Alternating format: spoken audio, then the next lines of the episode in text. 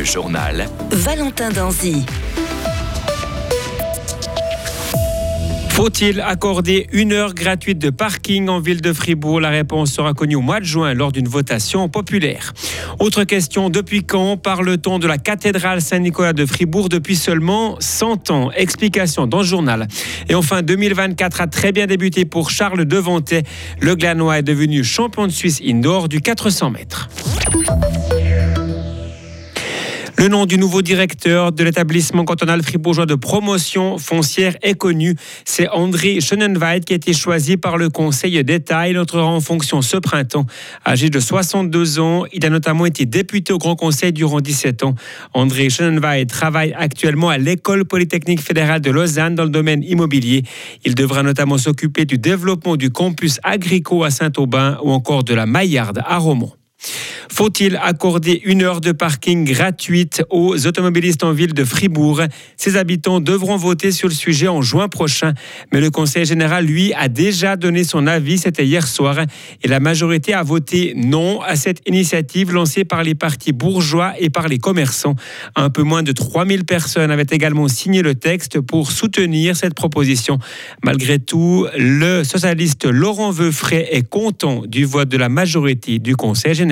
Soulagé que le Conseil général a réalisé que c'était une fausse bonne idée, l'initiative. L'initiative, les objectifs sont louables de vouloir rendre encore plus attractive la ville et d'améliorer l'accessibilité.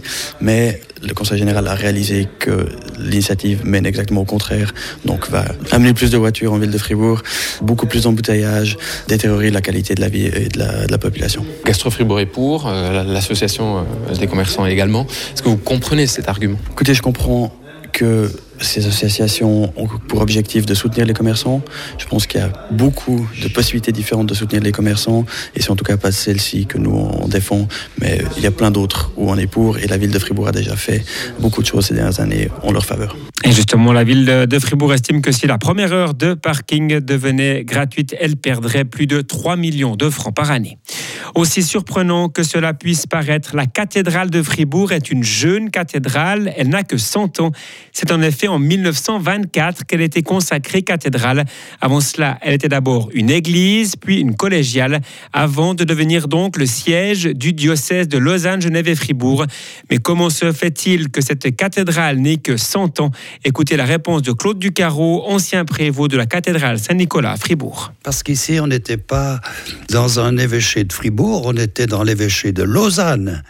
On s'est intéressé à la collégiale de Fribourg pour en faire la cathédrale parce que euh, le diocèse de Lausanne avait besoin d'une église symbolique, celle de l'évêque qu'on appelle la cathédrale, puisque le diocèse avait perdu la sienne à cause de la réforme euh, protestante, il fallait lui en redonner une, et c'est celle-ci qui a été choisie, mais seulement en 1924. Et pour fêter les 100 ans donc de la cathédrale de Fribourg, l'édifice prévoit des portes ouvertes plusieurs fois durant l'année, comme par exemple le 8 juin prochain. Extension des procédures en 24 heures pour les demandes d'asile vouées à l'échec, durcissement envers les multirécidivistes ou encore gel des demandes le week-end. Le nouveau conseiller fédéral Bert Jans a annoncé aujourd'hui ces nouvelles mesures. Le ministre de la Justice veut ainsi désengorger le système d'asile en Suisse.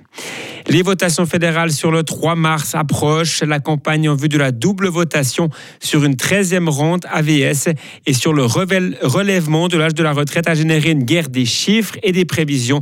Les adversaires de la 13e rente brandissent une possible faillite de l'AVS. Et ce matin à Berne, en présentant les comptes du fonds AVS 2023 qui enregistre un surplus de 3 milliards de francs, l'entreprise Compon Suisse qui gère l'argent des assurances sociales a tenu à corriger la notion de faillite possible pour l'AVS. Écoutez ici son directeur, Eric Breval. Vous faites bien de parler de faillite de l'AVS. C'est un leurre dans la tête de beaucoup de personnes, comme quoi l'AVS va faire faillite. L'AVS ne va pas faire faillite. Je répète, l'AVS ne va pas faire faillite.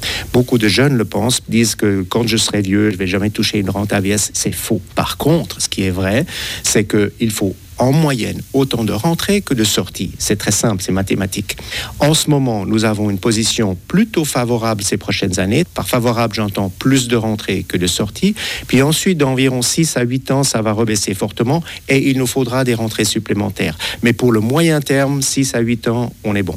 À noter que Campon Suisse n'a pas pris position sur les deux initiatives soumises au peuple le 3 mars prochain. Du sport à présent avec tout d'abord deux questions glace et Ajoie qui prépare la saison prochaine. Le club jurassien a engagé aujourd'hui pour deux ans l'attaquant finlandais Jerry Turkulainen. Il est actuellement le deuxième meilleur compteur du championnat finlandais. Ce joueur âgé de 25 ans n'a pas encore évolué à l'étranger. Pour rappel, Ajoie occupe actuellement la dernière place de National League alors que Fribourg-Gotteron est deuxième. Et enfin, Charles Devantet revient sur le devant de la scène. Le Glanois a remporté le 400 mètres des championnats de Suisse d'athlétisme en salle. C'était dimanche après-midi à Saint-Gall. Il a mis 36 centièmes au deuxième. Lionel Spitz, un athlète qu'il n'avait plus réussi à battre depuis trois ans. Néanmoins, cette victoire éclatante ne lui servira presque à rien. Explication de Charles Devantet. Le titre de champion suisse, c'est plus euh, anecdotique. Euh, après, pour les championnats du monde, typiquement, il faut faire des limites ou être dans le classement mondial. J'ai ni l'un ni l'autre, donc euh, il n'y aura pas de championnat du monde en salle pour moi. Mais ouais, ça me permet de, rapporter des points pour notamment les championnats d'Europe cet été, puis voire même les JO. Là, on a fini la saison indoor, donc on, va, on a quelques jours de pause, puis après, on va retourner à l'entraînement, on va partir à l'étranger pour s'entraîner, faire deux, trois camps. Et puis de retour, on va commencer les compètes dans la région, enfin dans la Suisse spécialement, et puis peut-être à l'étranger, on verra mais c'est pas avant mai. Charles Devanté, interrogé ici par nos confrères de la télé.